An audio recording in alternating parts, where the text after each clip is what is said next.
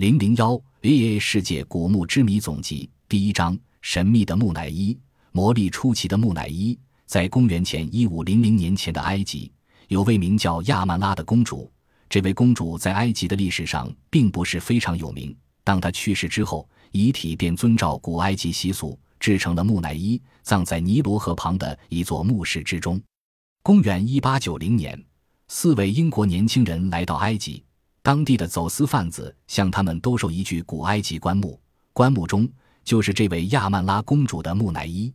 四名英国人经过一番商量，决定由其中最有钱的一人以数千英镑的高价买下了这具木乃伊。买下木乃伊的那名英国人将棺木带回旅馆。几个小时后，没有人知道为什么，这位买主竟然无缘无故地离开了饭店，走进附近的沙漠，从此消失了踪影。第二天，他的一个同伴在埃及街头遭到枪击，在枪击中受了重伤，最后不得不将手臂切除。剩下的两个人也先后遭到厄运，其中一人回国后无故的破产了，另外一人则生了重病，最后沦落在街头贩卖火柴。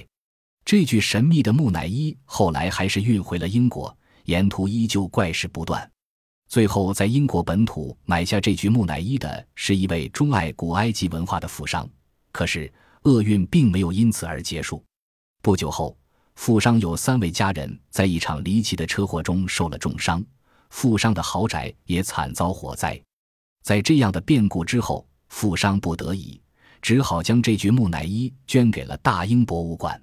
亚曼拉公主的魔力还没进大英博物馆，便已经开始出现征兆。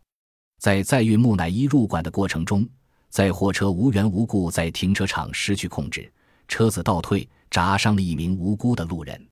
然后，两名运货工人将公主的棺木抬入博物馆内，在楼梯间，棺木失手掉落，压伤了其中一人的脚，而另一个工人则在身体完全健康的情况下，两天后无故死亡。但是，真正的麻烦才刚刚开始。亚曼拉公主的棺木后来安置在大英博物馆的埃及陈列馆中，在陈列期间，夜间的守卫报告说，常常在她的棺木附近听见敲击声和哭泣声，更有甚者，连陈列室中的其他古物也常发出怪声。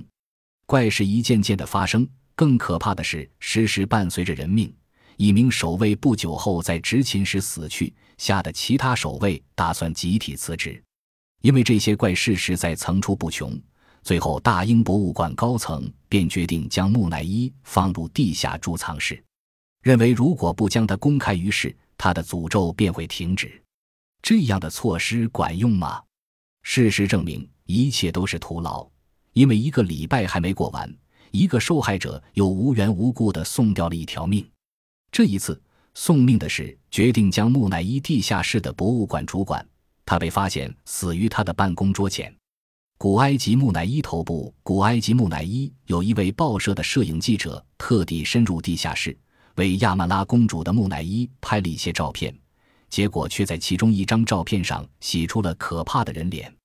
后来实际情形如何，没有人知道，只知道这名摄影记者在第二天被发现沉尸于自己家中，死因是开枪自杀。不久以后。大英博物馆将这具烫手的木乃伊脱手卖给一名私人收藏家，收藏家请了当时欧洲最有名的巫婆波拉瓦茨基夫人为这具木乃伊驱邪。经过了繁杂的驱邪仪式后，波拉瓦茨基夫人宣布这具木乃伊上有着惊人的大量邪恶能量，并且表示要为这具木乃伊驱邪是绝不可能的事，因为恶魔将永存在他的身上，任何人都束手无策。最后，波拉瓦茨基夫人给这位收藏家提出忠告，尽快将他脱手处理掉。但是到了这个地步，已经没有任何博物馆愿意接爱亚曼拉公主的木乃伊，因为在十年的岁月里，已经有将近二十个人因为也而遭到不幸，甚至失去了生命。他因为这种可怕的诅咒魔力而声名远扬。故事至此并没有画上句号。不久以后。一位不信雅的美国考古学家不顾亚曼拉公主以前的可怕历史，仍然花了一笔可观的费用将它买下，并且打算将它安置在纽约市。公元一九一二年四月，这位亚曼拉公主的新主人亲自护送她，将她运上一艘当时轰动船界的巨轮。为了慎重起见，还将她安置在船长室附近，希望她能安安稳稳的一路抵达纽约。知道这艘巨轮的名字吗？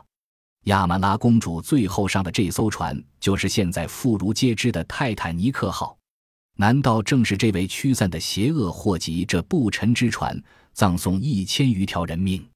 其中真假世人又怎可得知？